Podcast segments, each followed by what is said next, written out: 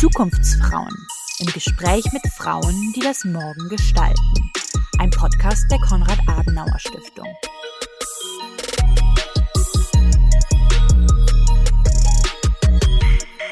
Herzlich willkommen zu einer neuen Folge der Zukunftsfrauen mit mir, Cara Emilia Dürr. In vielen Branchen gibt es ja oft immer noch einen Nachwuchsmangel an weiblichen Fachkräften. Manche Branchen sind einfach immer noch ein bisschen mehr Männer dominiert und ich denke, ganz klassisch gehört dazu auch die Baustelle. Deshalb haben wir heute die Bauleiterin Silvia Adamek eingeladen. Sie wird uns ein bisschen erzählen, wie es so als Frau auf dem Bau ist und mit welchen Herausforderungen und auch Vorurteilen man dabei konfrontiert wird. Sie ist nicht nur Bauleiterin, sondern macht sich auch auf die unterschiedlichsten Weisen für mehr Frauen im Handwerk stark. Hallo, liebe Frau Adamek, herzlichen Dank, dass Sie sich Zeit für unseren Podcast nehmen. Erzählen Sie uns doch noch mal zum Anfang kurz, wer Sie eigentlich sind und wie man eigentlich zur Bauleiterin wird.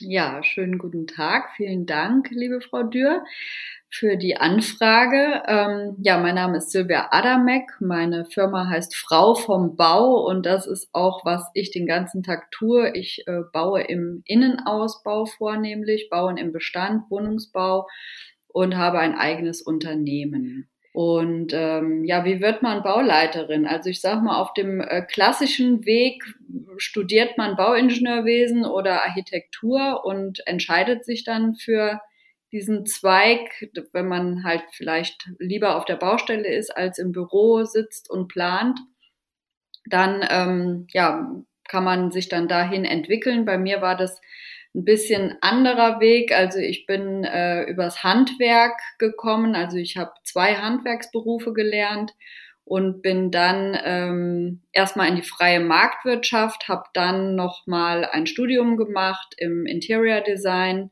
und ähm, habe dann einfach irgendwann ähm, entdeckt, dass mir das einfach am meisten Spaß macht. Also ich bin einfach lieber auf der Baustelle als im Büro und habe dann einfach dort meine ähm, ja meine Qualifikation auch gesehen und ich bin einfach gerne vor Ort, sehe, was passiert, überprüfe die Abläufe, schaue, ist die Abdichtung korrekt ausgeführt, na, wie will ich was haben? Und da deswegen hat sich dann einfach so nach und nach der Schwerpunkt dahin verlagert. Also es war jetzt nicht, dass ich irgendwann morgens aufgewacht bin und gesagt habe, ich möchte Bauleiterin werden, sondern äh, das hat sich einfach so entwickelt. Sie haben es ja jetzt gerade auch schon selbst angesprochen. Sie haben zwei Ausbildungen im Handwerk gemacht. Wieso haben Sie sich denn für eine handwerkliche Ausbildung entschieden und was hat Sie dazu bewegt, in diese Richtung zu gehen?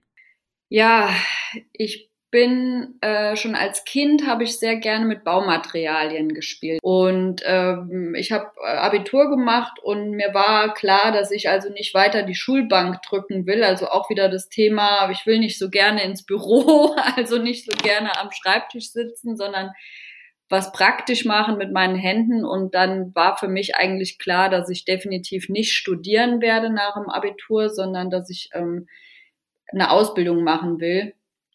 Und ja, und dann ist es das Handwerk geworden. Und ich war auch sehr faul, muss ich zugeben.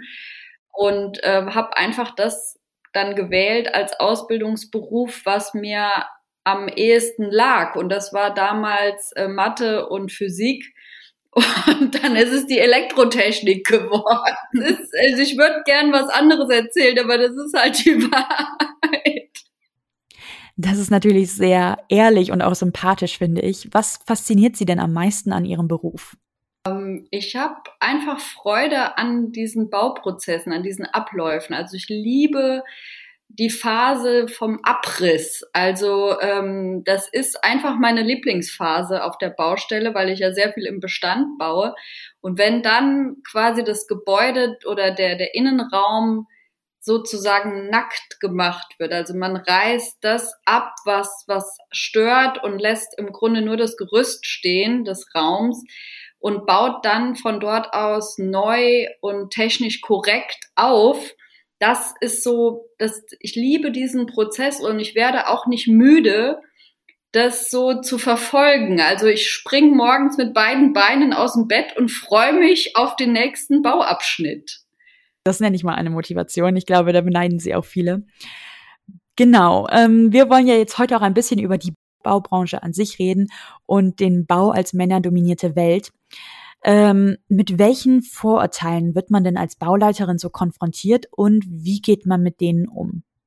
Ja, also die, die häufigste Situation ist auch heute noch, also ich werde jetzt 44 äh, Jahre alt in ein paar Wochen und äh, ist halt immer noch, dass man unterschätzt wird. Ne? Also das ist so das häufigste Thema. Man wird halt irgendwie, also man wird gerne in so Schubladen gesteckt, so ja, das ist die, die Interior Designerin, die kann halt am ähm, Ende die Kissen rücken, aber ähm, die hat eigentlich keine Ahnung vom, vom Bau an sich. Und das ist so das häufigste Vorurteil oder das, was am häufigsten ist, halt die Unterschätzung des Thema.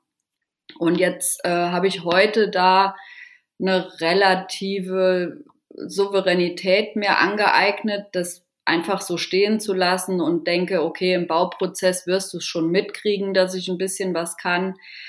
Aber äh, früher, wo ich also noch jünger war, hat mich das extrem gestört. Also das war, ne, dann ist man halt irgendwie auch noch äh, von der körperlichen Statur her jetzt nicht nicht die größte oder die mächtigste oder hat ich bin halt auch noch blond dazu. Das ist also dann auch noch ein Problem. Äh, und da wird man halt und wenn man irgendwie von heiterem Gemüt ist sowieso, weil dann ist es immer so, ja, die ist ja nicht so richtig ernst und verbissen und, und so, sondern wenn man da mit so einer Grundheiterkeit irgendwie erscheint und dann auch noch blond ist, dann ist es einfach das Hauptvorurteil ist halt, äh, die kann nix. Also die ist irgendwie, ne, das, die ist ganz nett. Also nett fanden mich immer alle und lustig, aber äh, so richtig ernst genommen wurde ich nicht. Und das war auch und ist auch bis heute das, das Hauptthema. Und ja. Und wie gehen Sie damit dann um? Ähm, einfach über die Zeit. Also ich habe jetzt einfach gelernt mit den Jahren, dass, dass man niemandem das, also man kann das jemandem sagen und ja, guck mal, ich habe aber die und die Abschlüsse oder ich habe aber hier die und die Ahnung.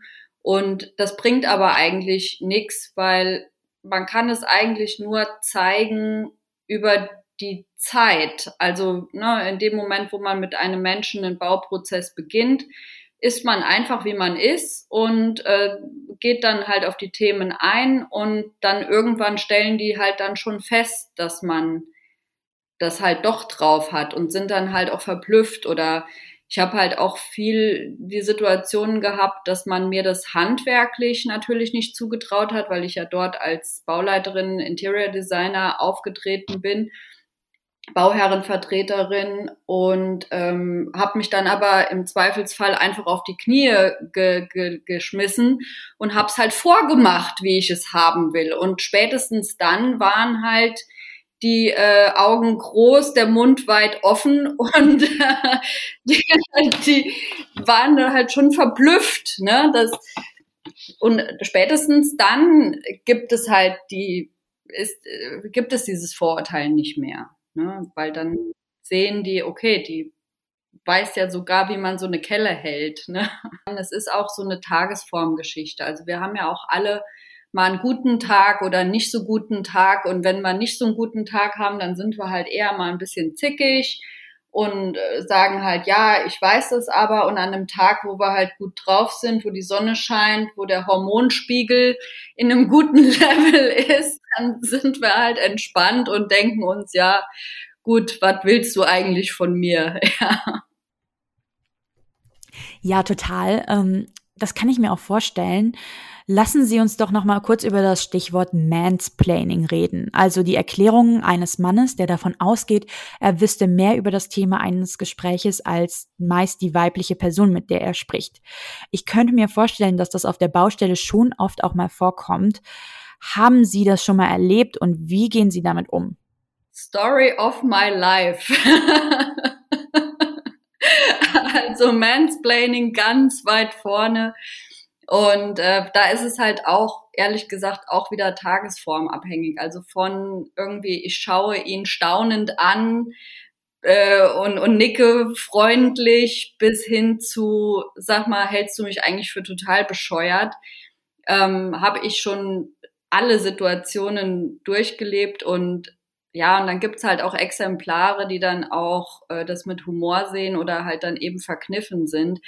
Das ist von, von Mensch zu Mensch einfach unterschiedlich. Ähm, im, Im Großen und Ganzen gehe ich so damit um, dass ich mir das erstmal anhöre und dann halt eben über meine fachliche Kompetenz und ähm, ja, dann halt einfach kontere. Und je nachdem, wenn der mir halt doof kommt, dann mache ich auch einen Punkt und sag halt, sag mal, äh, ich glaube, wir lassen das jetzt hier in diesem Termin. Ähm, ich denke, wir, wir passen nicht zusammen oder wir kommen hier nicht weiter. Und ähm, oder es gibt halt auch Exemplare, die sind dann halt so die Kategorie freundlicher Opa ne, oder freundlicher Onkel, kennt jede von uns. Äh, dann kann man auch sagen, ne, du, sie, ich habe das schon mal gemacht. Ne? Ich glaube, wir kriegen das hin. also es ist so immer vom, vom Mensch äh, abhängig und auch von der Situation. Aber ich habe auch schon natürlich mich schon sehr gestritten oder hatte auch eine Phase, wo ich das also furchtbar fand und dann auch da dagegen gehalten habe. Und ich denke, dass jede Frau, die das erlebt und in jedem Bereich äh, da einfach verschiedene Varianten ausprobieren sollte, wie sie damit umgeht. Also mich hat immer äh, der Humor am weitesten gebracht. Also das äh, humorvoll zu sehen oder einen lustigen äh, Spruch dann dazu zu bringen, der aber inhaltlich zeigt, dass ich es drauf habe. Ne? Also mir schon gut zu überlegen, was ich da drauf kontere. Und man muss auch sagen, Schlagfertigkeit lässt sich lernen. Also das ist äh, über viele Jahre ein, ein Prozess. Also genauso wie man andere Dinge erlernen kann, kann man auch Schlagfertigkeit erlernen aber schon auch irgendwie ganz schön viel Druck oder Stress auf der Arbeit, oder? Also, dass man immer sich beweisen muss und sich auch selbst in Erinnerung rufen muss, ich muss jetzt schlagfertig sein und zeigen, dass ich was drauf habe. Also, das stelle ich mir irgendwie nicht so entspannt vor, ehrlich gesagt. Das stimmt, das ist es auch nicht. Also, es ist schon, man sollte schon die Nerven beieinander haben, so grundsätzlich. Und ähm, das Selbstbewusstsein trainieren und ich hatte mal einen ähm, Vorgesetzten, der hatte äh, als Tipp für mich, um meine Stimme zu trainieren, sagte der äh, Mensch Silvia, äh, geh doch mal, du guckst doch gerne Fußball, geh doch mal ins Stadion und ähm, sing mit den anderen die Fangesänge weil also ein unschlagbarer Tipp für mich war, dass ich äh, halt eben mir eine etwas tiefere Tonlage angewöhnt habe. Und das lernt man vor allen Dingen, also wenn man so laut singt. Also ich bin ja in Düsseldorf Karnevalistin, da wird ja auch viel und gerne gesungen und auch im Stadion. Und das war ein super Training, weil ich da einfach meine Stimme trainiert habe, dass man laut, deutlich, klar spricht und auch über die Stimme einfach ganz klar einen Punkt macht und sagt, nee, Freunde, also ich bin hier nicht so ein piepsiges Mäuschen, sondern ich habe was zu sagen und das äh, stelle ich auch äh, mit meiner Stimme ganz klar dar. Finde ich auch total spannend, dass Sie jetzt meinten, dass zum Beispiel die Stimme so einen starken Unterschied macht. Ähm, das fällt bestimmt auch vielen Frauen schwer und trotz Bauboom und Fachkräftemangel ist der Anteil von Frauen auf der Baustelle ja oft sehr gering. Wieso ist es aber trotzdem wichtig, dass sich die Baubranche für mehr Gleichberechtigung einsetzt? Das ist in allen Bereichen notwendig. In der Baubranche ist es halt wie in ganz vielen anderen Bereichen so, dass die, die Männer dominiert sind, die kämpfen halt alle um Frauen und äh, es gibt halt, und das ist meine Einschätzung, einfach, es gibt einfach insgesamt relativ wenige Frauen, die sich für die technischen Dinge interessieren, also für die MINT-Bereich, also Mathematik, Informatik, Naturwissenschaften, Technik oder halt auch das, das Handwerk, bauleistende Handwerk. Da gibt es einfach insgesamt leider weniger Mädchen, die für diese Themen zu begeistern sind. Und um die buhlen dann halt ganz viele Branchen. Und eine davon ist die Baubranche, die da sich auch für interessiert, für die Mädels. Und ähm, dann ist natürlich für so eine junge Frau, die halt feststellt, ich habe Interesse an diesen Bereichen, ist dann die Auswahl auch wieder so groß. Und das, das ist äh, deswegen, es gibt einfach insgesamt wenig Mädels, die sich für diese Themen interessieren. Oder weniger. Und wie ist da Ihre Einschätzung? Ist die Baubranche denn sehr gleichberechtigt oder eher nicht? Ja, es ist noch ein langer Weg. Also jetzt, es ist natürlich auch so ein bisschen vom Alter abhängig. Also als ich damals meine erste Ausbildung gemacht habe, war die Welt einfach noch nicht bereit für eine weibliche Elektrikerin. Das hat sich jetzt heute ein bisschen gewandelt, aber es ist halt nach wie vor, ist man schon, ne, wenn Sie jetzt Architektin oder Bauingenieurin oder jetzt wie ich Interior Designerin sind, dann wird es schon toleriert und äh, auch akzeptiert. Aber wenn man halt sehr jung ist und ist dann halt noch in einem Ausbildungsstadium, also in einem Studium oder einem Ausbildungsberuf, dann ist man ja noch nicht so gesetzt und hat auch noch nicht so diese, dieses Standing. Und dann ist es natürlich schon, ist man schon eine Angriffsfläche. Und da gibt's halt auch wirklich tatsächlich leider wenige. Und da ist es bei weitem noch nicht gleichberechtigt. Es dauert einfach noch. Wieso ist es denn wichtig, dass wir jetzt zum Beispiel hier in diesem Podcast, aber eben auch vor Ort oder mit Freunden und der Familie über so etwas reden? Also wieso ist es wichtig, dass wir solche Themen besprechen? Man muss da permanent drüber reden, weil ich sage immer, also mein Thema ist ja die Sichtbarkeit, ähm, weil wenn ich jetzt aus dem Haus gehe, kann man vielleicht noch erkennen, was ich vorhabe zu tun. Also ich habe äh, Sicherheitsschuhe an, ich trage eine Jacke von einem bekannten Handwerksklamottenhersteller. Ähm, das heißt, man könnte schon auf die Idee kommen, die Frau hat irgendwie was mit, mit Baustelle zu tun. Wenn jetzt aber eine Informatikerin das Haus verlässt, die hat eine, eine Bluse an, eine Jeans und irgendwie ein paar Sneaker, die ist nicht zu erkennen als Informatikerin. Und deswegen finde ich, es ist ganz wichtig, dass wir immer wieder darüber sprechen, was wir tun. Ne, dass wir den Mädels, Jungs in unserem Umfeld, den Nachbarn erzählen, wo wir morgens hingehen auf die Arbeit und was wir da machen, weil man kann es halt von außen nicht sehen. Also sie können irgendwie eine Ärztin erkennen, wenn sie denn dann im Krankenhaus ist. Aber vorher hat die halt auch eine Bluse, eine Jeans und Sneaker an. Ne? Oder wenn die halt äh, zu, zu einer Versicherung geht und dort im Büro arbeitet, die sehen dann alle gleich aus. Man kann es also von außen nicht erkennen.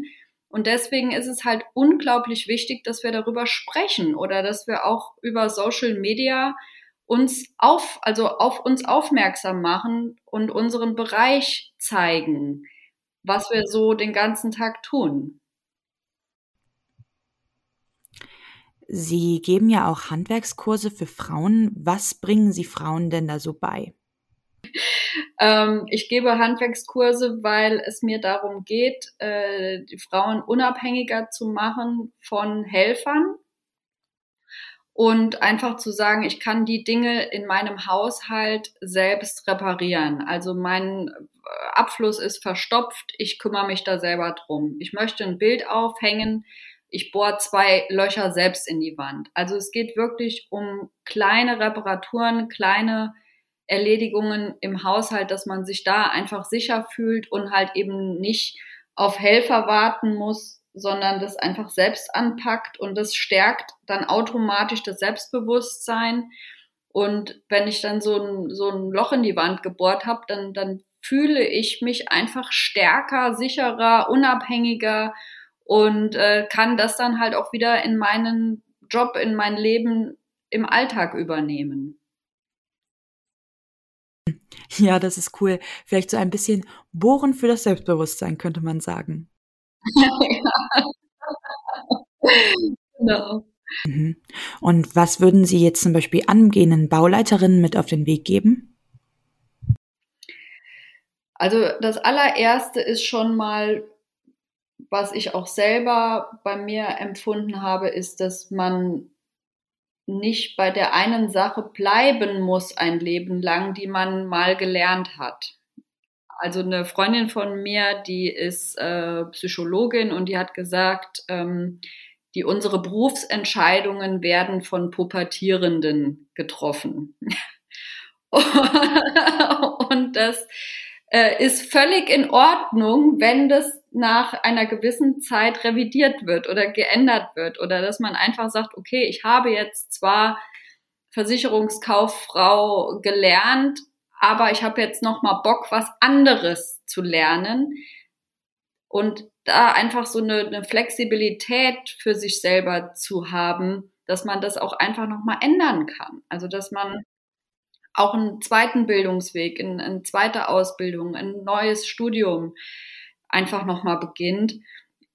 Das ist so, glaube ich, das Wichtigste, was ich versuchen möchte, anderen mitzugeben, dass man nicht bei einer Sache sein Leben lang bleiben muss, sondern dass auch, wenn man jetzt feststellt, okay, ich habe jetzt eine Ausbildung begonnen, ich ziehe das jetzt durch und danach mache ich halt was anderes, dass das in Ordnung ist. Also es hat nichts mit ähm, irgendwie, ich bin jetzt nicht klar genug, ich weiß nicht genau, was ich machen will oder ähm, ich bin nicht konstant genug zu tun, sondern das Leben verändert sich und da sollten wir uns das Recht auch nehmen, uns selber verändern zu dürfen. Würden Sie denn jungen Leuten auch trotzdem raten, ins Handwerk zu gehen oder eher nicht?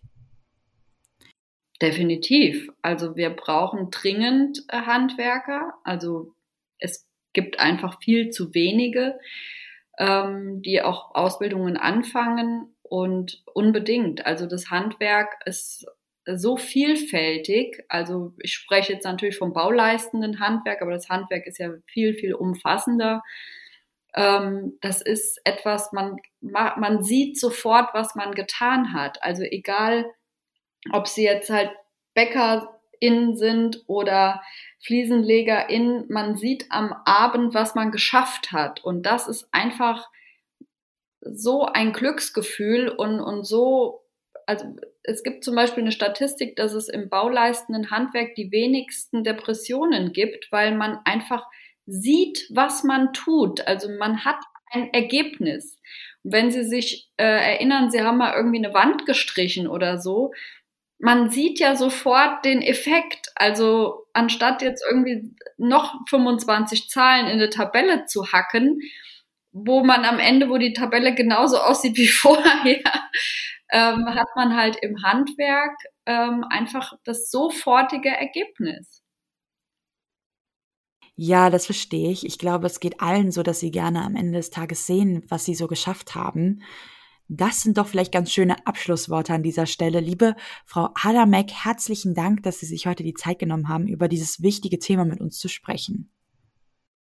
Sehr, sehr gerne. Vielen Dank für die Einladung.